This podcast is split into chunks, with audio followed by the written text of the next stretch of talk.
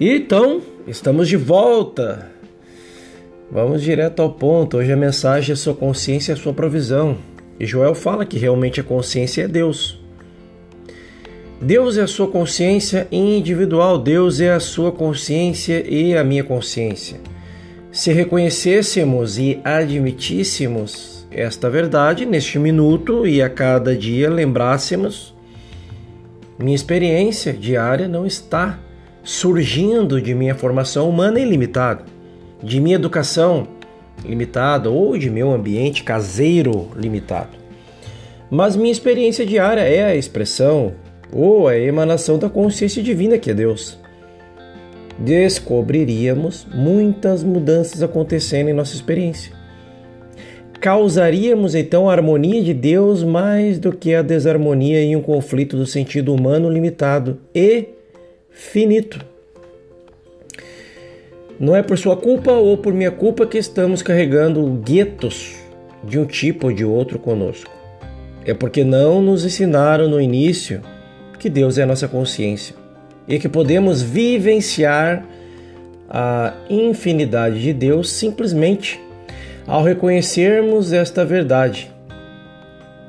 Se nos tivessem ensinado o princípio, que o princípio, como foi manifestado pelo Mestre ao alimentar as multidões, é um princípio presente, sempre presente, onipotente, aqui e agora nossas vidas seriam diferentes. Não deveríamos preocupar-nos, temer, duvidar e pensar como nos, nós iríamos sair.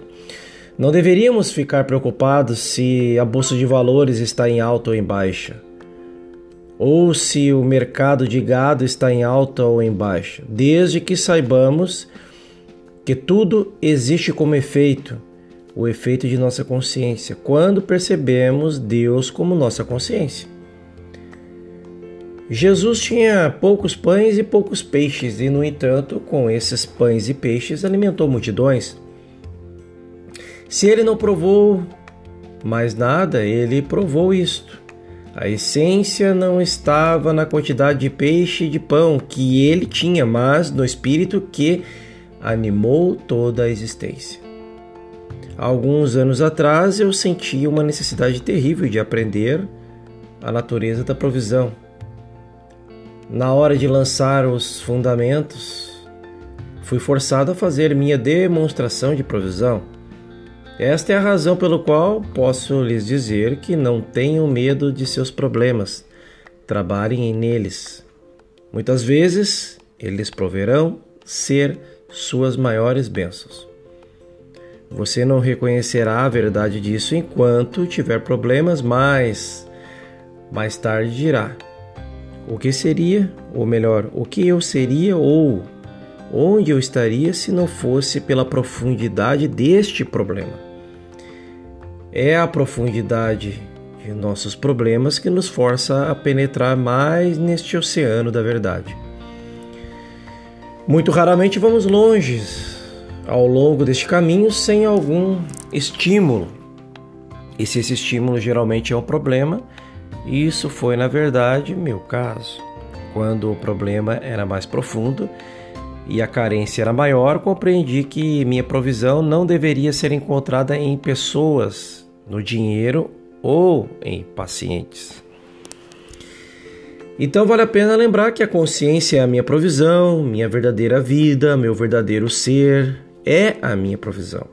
Onde quer que eu esteja, é este o princípio que mantém o eu, que sustenta o eu. E onde quer que o eu esteja, tudo o que Deus é deve ser. Esta consciência do que eu sou, esta consciência do meu ser é a minha provisão.